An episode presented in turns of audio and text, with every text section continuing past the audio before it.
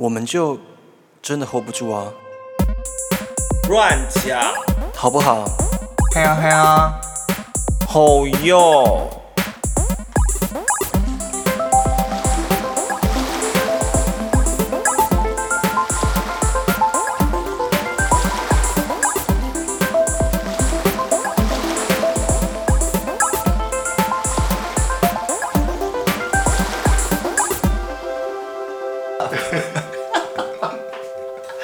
家好，我是 Albert。我是 JP。好，在节目开始之前呢，想先跟大家讲一下，就是大家可以赞助我们喽。现在只要在 Spotify，然后或者是 Apple Podcast，或者是 First Story，你在下面连接下方的简介呢，可以看到一个就是赞助的连接。那欢迎大家赞助我们，就是一杯咖啡，吃吃饭。或是要赞助我们衣服啊、运动鞋也可以，Nike、Puma，我在等你们。或 Reebok，不是重点是赞助我们衣服，谁看得到啊？对啊，这种谁没有你，你赞助我们什么，我们就换一张什么封面，好像可以这样，对不对？对不对好像可以这样。哦，我觉得这样可以。而且封面没有我们，只有你的商品哦。放一双 Nike，然后那一那一集只有一分钟，一分钟五百，两分钟一千，以此类推。哎、其实可以哎，你真的，其实你给我们，我们可以偷偷置入你的商品，也没有这样偷偷置入啊没有，我们就置入在我们的话题里，就不经意的带到。哎、我最近买了一双 Nike，你知道它有多好穿吗？它是 Air Force 最新系列的，它那个底超厚，超级气垫。你脸可以再给我挤白一点，他刚完全给我就是一个静默的。我在看你能讲多少东西出来啊！我我跟你讲，我可是很会讲，别忘记我都有去某某台帮忙主持购物节目。哦，，对吼，我跟你讲，哦，讲到某某台，你看他植入了，这是我们今天要讲的主题。我最会这样，就是带一些主题，默默神不知鬼不觉。好了，我们今天要讲的呢，就是在呃演艺圈的一些生活秘辛。因为毕竟你是有签过约的艺人嘛，对不对？然后我想哦，就是我们今天可以来讨论一下，在那个圈子里面通常会发生什么样的事情呢？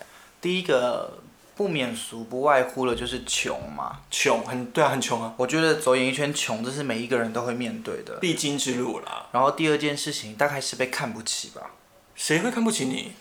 嗯，其实会哦，因为我我觉得我入演艺圈的方式跟大家比较不一样的是，因为嗯我其实算是一开始有签经纪约，但后来没有什么发展之后解约了。最后第二份经纪约其实从直播来的，我因为直播而哦签给我当时直播经纪公司的老板，嗯，就是那个手会比一个 OK 的那个。OK，我们讲一点到为止。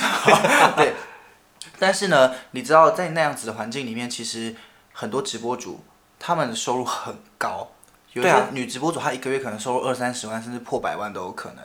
嗯但你明明就不是一个这么厉害的直播，但你可以出道，他们其实看待你的角角度是很特别的。呃，我觉得是在直播上面，你说，我觉得在直播上面不能看你的才华有多少，应该要看你的运气。哦，我觉得运气真的很重要，但我必须说的是，非常多有才华的直播主，这我承认，是只是还是很多很会唱歌、很会跳舞，或者是戏演的很好的直播主。像是我本人就其中一个。我以前也是啊，我以前就是直播界的一股清流，什么叫直播界的一股清流直播界一股清流啊。直播界直播界还是很多清流啦，但是很多的呃主播们把它掰歪了，把它就是导向一个比较不能说不健康，但是就是不是这么雅俗共赏的位置。嗯嗯，以前大家都说我是一期苏东坡啊，什么意思？濯清涟而不妖。谢你是不是博塔车？我我不是我我不懂你想要表达什么。我只我以为蛮好笑的啊、可是其实如果走演艺圈来讲的话，我觉得你比我更早，因为你更早吗？你很早在大学就去比选秀节目了啊。那个是真的是一个意外，而且我们是一起去，就是市场，他其实真的是没有要去的，是我们大家都去，他才一起去。哦，所以你当时也有去哦。对，但那时候我们还不熟，哦，而且他那时候真的没有想去，我记得。我没有想去，因为当时是我们我记得同学们去左营的某一个剧场看演出，我当时还穿着棉裤 T 恤，然后大家男生都扮的就打扮的很帅，我就说哎、你们要去哪里？他说我们今天要去参加一个类似像是呃选秀节目的甄选，我说好啊、那我要跟，然后我就现场报名，结果我就进了。然后我们都没进。我记得有人是为了这个比赛，呃，为了这个节目，就是当时高雄场没有上，他跑去台北甄选。我好像知道你在说谁，我就不说了。他在做健颌手术，哎、他会听我们的 podcast，他会听吗？他？会听。可是正颌手术又没有什么，而且我还有关心他，就是也是说加油干嘛的。对啊，对啊，他直播最近也播的不错。哦，我知道，我有看到他成绩非常的好。嗯其实呃，我我刚刚想要讲的是，就是嗯，除了这些以外，就是你哎，你那时候有遇到一些耍大牌的人吗？耍大牌有啊，完全啊！而且我那时候去参加那个节目的时候，很明显的你可以感受到，那个整个节目中呢，他们有几哦，应该是他们选了五十个，海选出五十个人，然后里面有几个人是他们自己签好约。所以你会知道有些有后台嘛？对，就是一直在捧他们啊，因为你看到那个节目对面的就是那个 round down，或者是那个那个，就是他们会给你提示那个叫什么，我忘记了，大字啊大字报。大字报上面都会写谁谁谁要讲什么，然后我们这些人是坐在旁边当花瓶的。嘿，哎呀，真的啊，我就是花瓶啊，而且我坐在第一排啊，代表我有有一番资。可是我有经历过你这个时期，再到后面那个你是被内定的人的时期。我被内定，我是说，我从那个哦你现在这个时期，然哦后有慢慢走到当你是被选中那群人。OK，就是我我记得以前是呃，以前都是去凑人数的嘛，很多时候或是拍戏干嘛，就是很边边角角的小角色。然后到后来是呃，你可能去上通告的时候，嗯比方女明星联谊的单元，哦你知道你们三个是有经纪公司被发进来的小艺人，但是其他人就真的是灵演公司发过来的人，嗯然后你就会知道所有话题都在你们身上。你懂意思吗？哦，而且是这个样子。但是到那个位置的时候，你会发现，就是那那感觉很怪。你自己没有要刻意疏远那些人，但是你知道你应该要疏远那些人，为什么？因为这是会被教育的。我曾经被教育过，就是要有一个样子，要有气场。啊哈，他们就会说你知道你是明星的一个气场。对他们就是说，你到那里之后，你不要在那边谁都在那边朗朗后在那边聊天，跟工作人员打闹，你就是到了做你该做的事情，然后也不要太刻意的去讨好别人，跟别人聊天为什么要这个样子？嗯，我觉得我其实不太知道为什么。我到现在我到现在不知道为什么。因为我本来就是一个，我觉得我喜欢上节目，我喜欢拍戏，可是我我也很喜欢跟人相处，为什么我不能同时兼具的人？对啊，而且我还亲眼看过，我拍一部偶像剧的时候，那时候是那个在行话好像叫大特吧，就是嗯。我算是里面就是固定班底的角色，然后是女主角身边的办公那个喉咙的部分，那个女主角身边的就是很好的朋友在办公室里，嗯。但当时办公室的其他环境演员就都是灵演公司发来的，嗯，我曾经看他们被超级不合理的对待。像是。你知道我们是，我们有时候会自己带衣服，演员也会自己带，嗯。但很多时候他们会准备嘛，嗯。但他当时呢，我先讲第一个阶级制度，第一个人是跟我一模一样属性的角色哦，比方我是角色，比方我是就是女主角好友 A，你是好友 B，、我们是一模一样角色，台词一模一样多，分量一模一样。剧本页数一模一样，有你就有我，有我就有你的那种程度。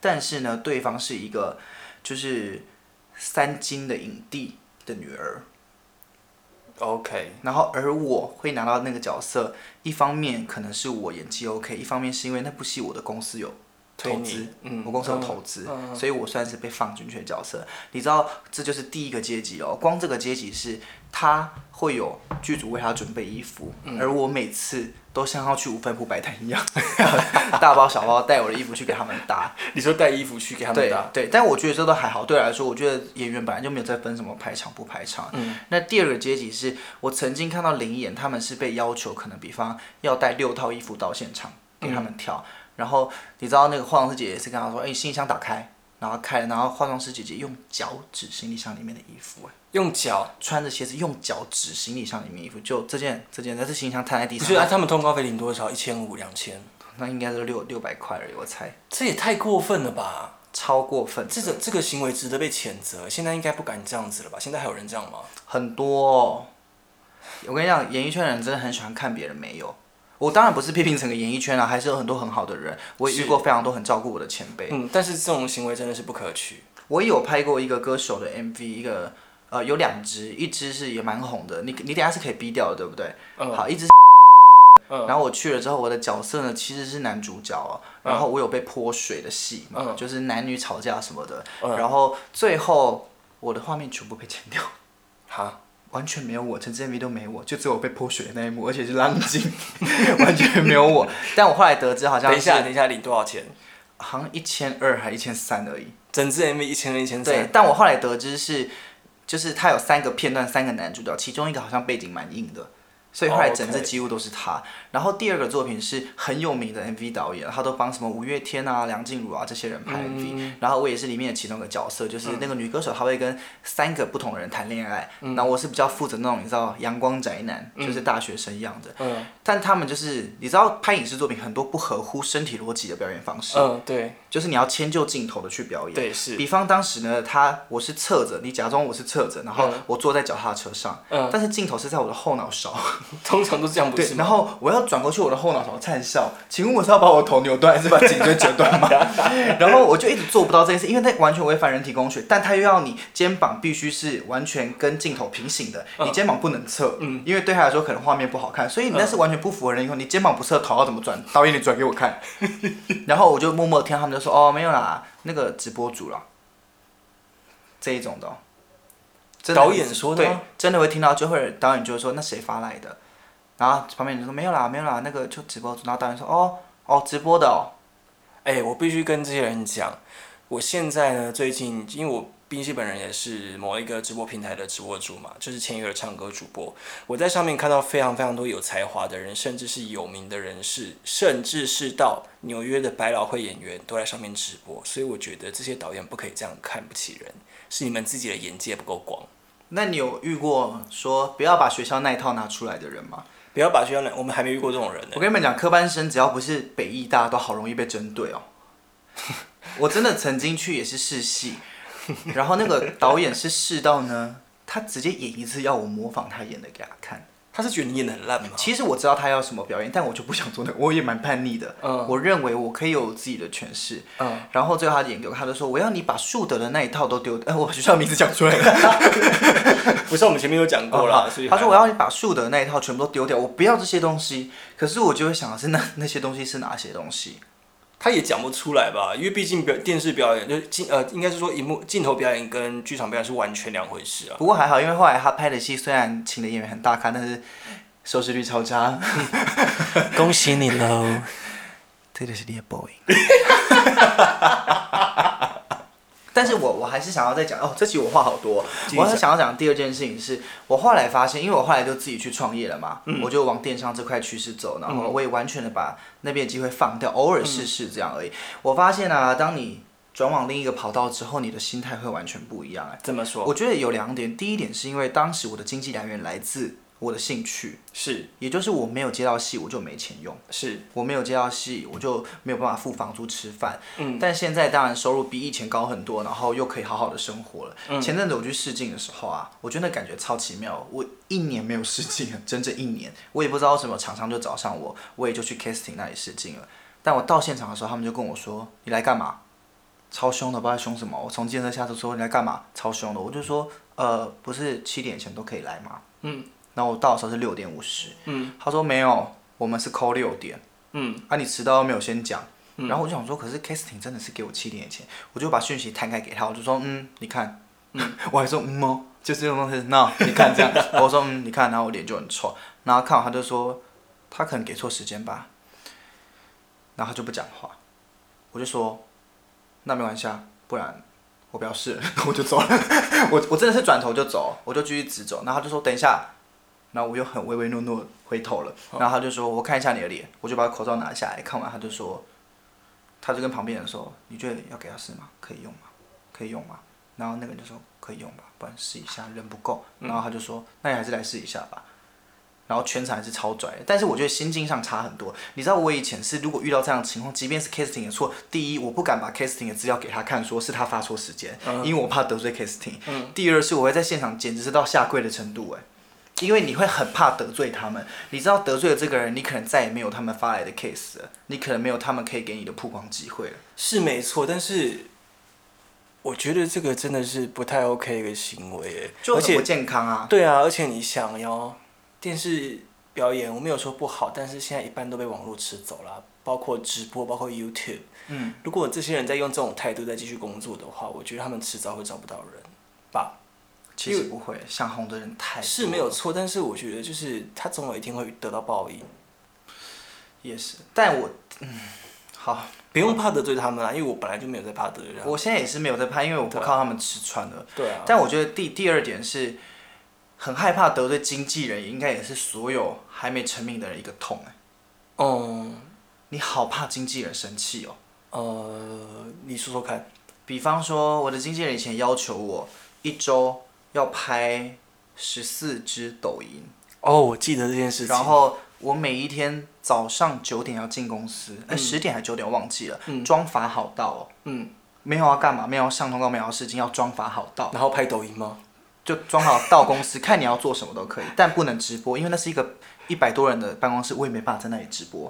所以好到公司之后呢，下午偶尔有课程，没课程就是一整天在那里到五点下班。嗯我每天像上班族一样，但我是没有钱的、欸，何必这样子啊？就超奇怪啦，我完全没有钱拿、欸嗯，我是没有酬劳的哦。那为什么要化好妆、妆化好到？因为他认为可能会有制作人或导演，如果刚好来公司看到你想就选上你了，这样。希望你是一个准备好的状态。好浪费生命哦。然后我一周要写一篇至少一千字的观影心得，因为他说你想当演员，那你就要去写观影心得。我觉得超奇怪，但我很怕得罪他，所以我会做这些事。然后一下哦，一下跟我说，因为你知道我社群很走自己的风格，我、嗯我觉得想干嘛就干嘛。他就说你的社群真的是一点艺人的样子都没有。那我就开始 po 一些很小哥哥的照片啊，然后耍帅啊，干嘛？你是超不擅长的。然后做完了一轮之后，他就说，我觉得你的定位整个跑掉了。我想经纪人就是这样哦，他们吼今天想的跟明天讲的跟后天要做都是不一样。我觉得我最近就觉得你整个定位都跑掉了。你知道你自己在干嘛吗？每一个演员要有一个自己的样子。你现在这样就跟那些阿迪亚有什么不一样？咦，现在的人就是会追踪阿迪亚。而且都已经要当演员，为什么要拍抖音？对啊，你抖音有赚钱吗呃，没有，但粉丝蛮多的。？OK，那些粉丝有到你现实的生活中吗？比如，因为抖音上面想一下，那个抖音上面的粉丝，应该大部分都来自中国吧？我其实不太知道哎、因为我就是无心经营啊，我真的都是勉强自己拍的，我好不喜欢哦。我那时候好不喜欢那些生活。你抖音还有几支是我入境的吧？哦，对对对，有对啊，人气还蛮高的、对啊，哎、我现实生活中有几个朋友真的是从你的抖音来的，就是他们是真的假的真的啊、他们看到你的抖音，然后然后没有，追踪我，追踪你。他不是追踪我不是啦，他们是看了你的抖音，然后刚好在就是呃 IG 上面看到我这个人，然后他们想起哦他们看过抖音的影片，然后他们才来跟我当朋友。我懂这些人都是我现在生现实生活中的朋友。嗯反正我觉得，如果有想要走演艺圈的人啊，真的口袋要够深，家里要够有钱。或者是自己开 YouTube 频道，哈，可是我觉得这又是另一个市场了，哎，这好像是哦，哎，我们那时候也被要求开 YouTube 频道，哎，YouTube 没有这么好做吗。当时我们公司一个女团，你知道她们有多可怜吗？这样，他们就是每一天，就是那时候一直红不起来，一直红不起来，然后就开始后来经纪人就已经整个发疯，就要想很多企划，每一天中午都要有一个挑战，然后一比方让他们吃六百克水饺啊，或是要他们吃六十包米粉啊，泡面的米粉之类、之类，就是各种恶整他们呢，阿姨在哪里上？那个那个。在他们的粉砖，然后他曾经还想要在那个爆料公社，有一种女生的忘记叫爆什么公社，爆肉公社。对，想要在那种公社就请他们发清凉的照片上去吸粉哎，但那群女生都是很可爱的美眉，就二十到二十三这个区间而已。我我我当然我我我必须承认的是我我们也遇到一个很雷的经纪人，因为我也是离开之后发现哇他在业界的风评也是精彩的嘞。我听起来不知道为什么觉得很难过，就是 表演者们竟然这样被糟蹋，然后就是啊我不知道该说什么，我是真的不知道该说什么，现在有点听起来真的有点难过。没有，我以前都觉得是自己抗压性不够，就是每一次都会告诉自己，就是你还在熬，你还在熬，你抗压性不够。可是回过头来，其实我最近在想以前的事情，才发现好多被不平等的对待，是啊，完完全全很直接。我还有被经纪人讲过说，你应该知道你长得不好看吧，你就不是男一的脸。那经纪人自己长得好看吗？当然不好看了，不然干嘛当经纪人，还去当艺人就好了。照照一下镜再讲这句话吧。很常被讲这类的话，或者是什么，你吼你要红哦，就走台语线的啦，你走华语不会红啦，这类的，我什么话都听过，我真的在演艺圈，我真的什么批评都听过。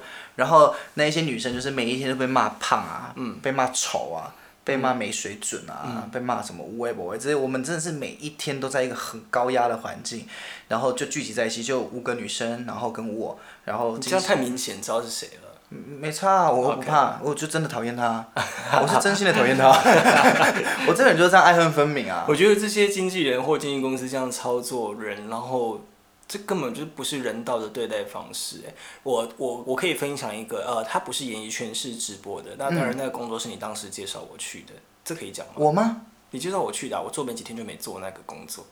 啊，是一个直播的经济记得吗我知道，我记得。嗯，这可以，讲。那好可怕，可以啊，那可以讲啊。对对，就是那时候我刚刚退伍，然后没那时候就是求职不顺利嘛，然后 JP 就介绍我去一间经纪公司。我一开始以为直播经纪公司是就是很一般的直播经纪公司，然后我做的就是类似像业务部门的工作，就是要呃推这个推这个直播主这样子。我一直觉得直播这个东西并没有不好，因为直播上真的其实很多有才华的人靠这个东西来赚钱，我觉得这都是好事。但是呢，那时候那个经纪公司用一个方式，那个经纪公司就是呃，比如说他们今天签约了一个十七岁的小女生，嗯，我忘记那女生好像十七还是八岁，哦我我记得是未对对未成年。然后那个女生其实她本人就是一个简简就是很单纯、很清纯的小女生很生，傻很傻。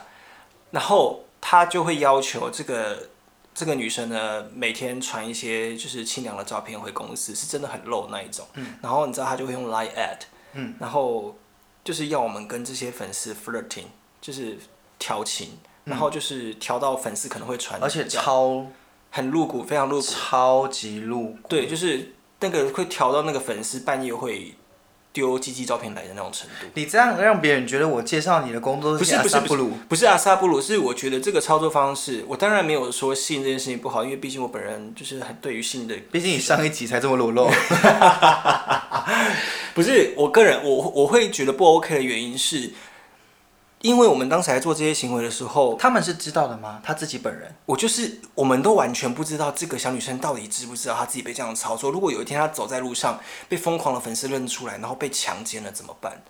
这件事情很可怕，就是我担心这件事这件事情。然后我那时候手机就是必须连接那个账号嘛，嗯，我手机没有响，没有停过，就是我每天早上起来我的讯息都是破千破。而且你知道你们那间公司还有另一个也是这样操作的直播主，很多个当时我不知道你知不知道？我知道，我。知道，然后他当时是被约去，就是有一个他的大户，然后在国外，好像香港的人吧，嗯就跟他说，那我们去汽车旅馆看电影。嗯，然后当时你们的公司人是想要想办法让，他哦对啊，出席我打我打。断一下，我不是那个公司的人，我只是去打工几天，我没有拿到薪水。当时那个公司人是有想办法想让他出席的，嗯，就是他们就你说去汽车旅馆对，就说公司人会在外面陪你，不要怕你去，因为他们怕他不去的话，那个人就再也不丢他，公司就没办法抽他的钱了。就是我觉得其实很多东西都很正常，但好多人用不正确的方式在执行它哦。重点是这个当事人他要知不知道自己在执行这件事情啊、如果当事人不知道的话，我就会觉得这个行为非常过分。所以当事人如果知道就没事。那当然是他自己选择的啊，他自己选，他自己愿意承担这样风险，那我觉得 OK。但是如果当事人自己不知道他是背后是被这样经营的时候，我会觉得这件事情很可怕。因为当时我就是幕后那个，就是我有点，我知道觉得我有点像加害者，所以我做了两天我就做不下去，我就走了，我就觉得这太过分了。那你有私底下传讯息给那个妹妹，就是请她好好我没有她的，我没有她私人联络的方式。然后她在直播平台的时候，我确实有上去看她几次。她就是真的被逼穿的很裸露，然后基本上那一个画面里面充满的都是胸部，你说 没有露脸吗？没有露脸，就是屁啦！呃，基本上那个脸就是很模糊，就是我到现在哦想不起来她的脸长什么样子，但是就是基本上那个画面都是胸部，然后一直在跟观众撒娇，就是就是变得很像 cam phone，你知道什么是 cam phone 吗？就是情色直播，哦，对对，就是这个样子。我以前还有被安排过一个饭局啊，嗯就是一个是写，可能会写一些新的影星的记者，嗯然后一个是片商，他是在做那个就是镜片的人，那种片商的公关，然后一个是就是还蛮红的，就是马来西亚跟台湾合资的一间公司的电影公司，嗯。然后这三个人，然后还有我的经纪人跟我，我就突然被告知要跟他们一起去吃饭，嗯。然后去吃饭的过程，就是你会被赋予一个任务，是你要讨好他们，你要让他们喜欢你，嗯。所以你要穿的很帅来。整个用餐过程，什么时候该讲话，什么时候不该讲话，你自己要拿捏，然后让这三个人喜欢你。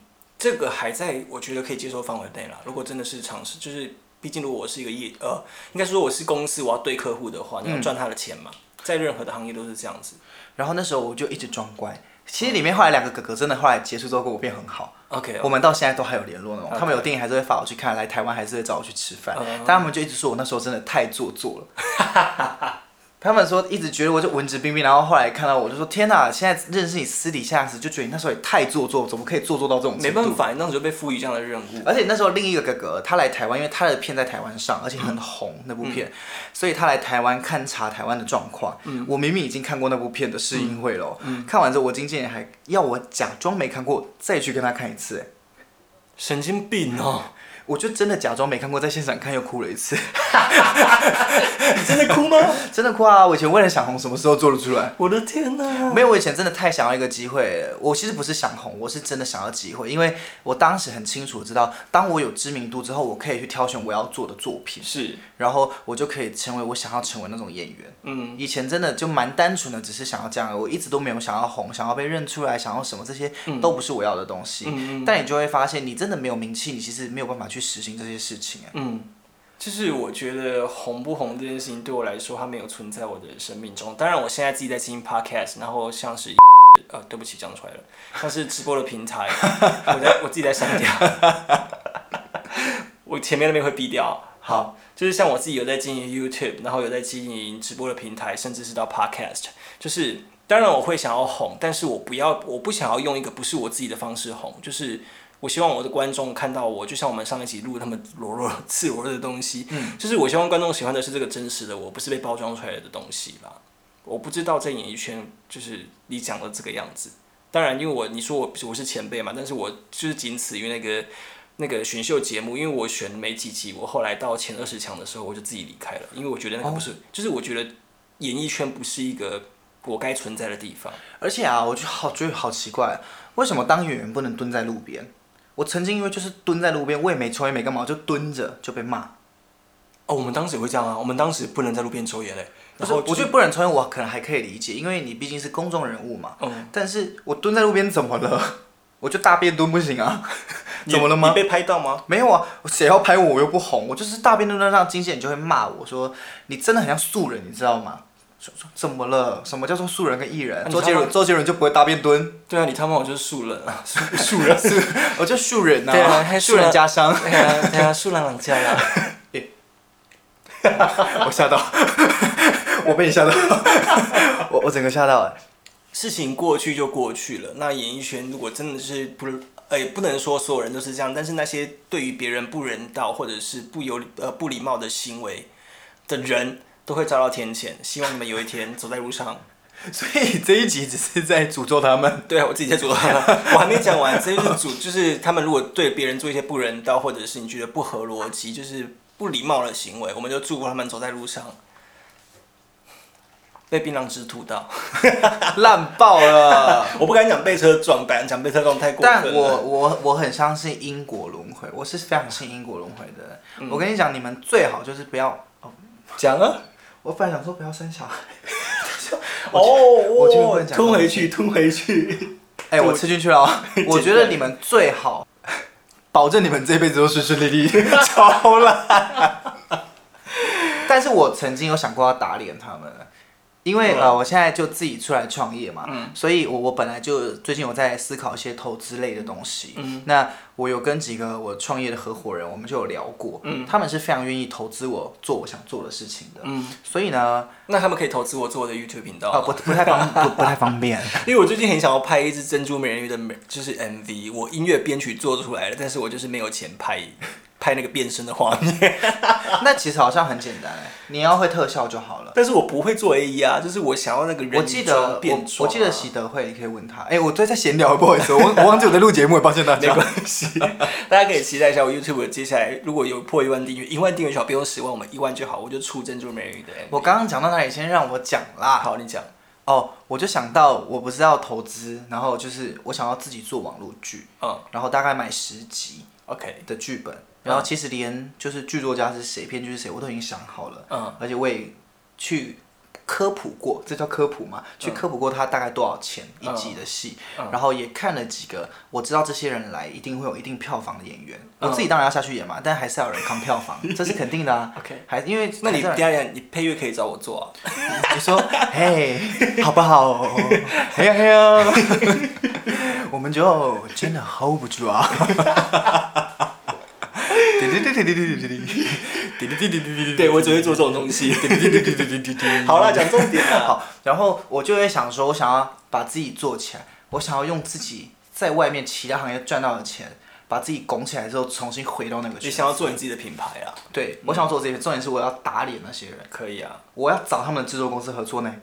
找他们制作比方曾经洗过我脸的，我就找他们制作公司合作，但是 OK 我是讨 gay，叫他先舔下来，坐下来舔我的皮鞋，舔你脚趾，而且你脚很好臭，哦！你脚真的很臭。你 现在不会了，那是我以前，我讲出你的本名。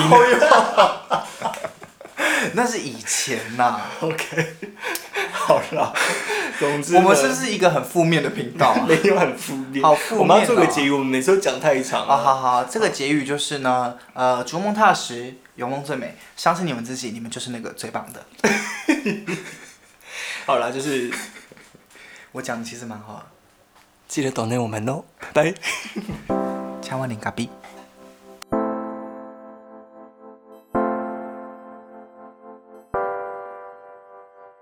我们就真的 hold 不住啊。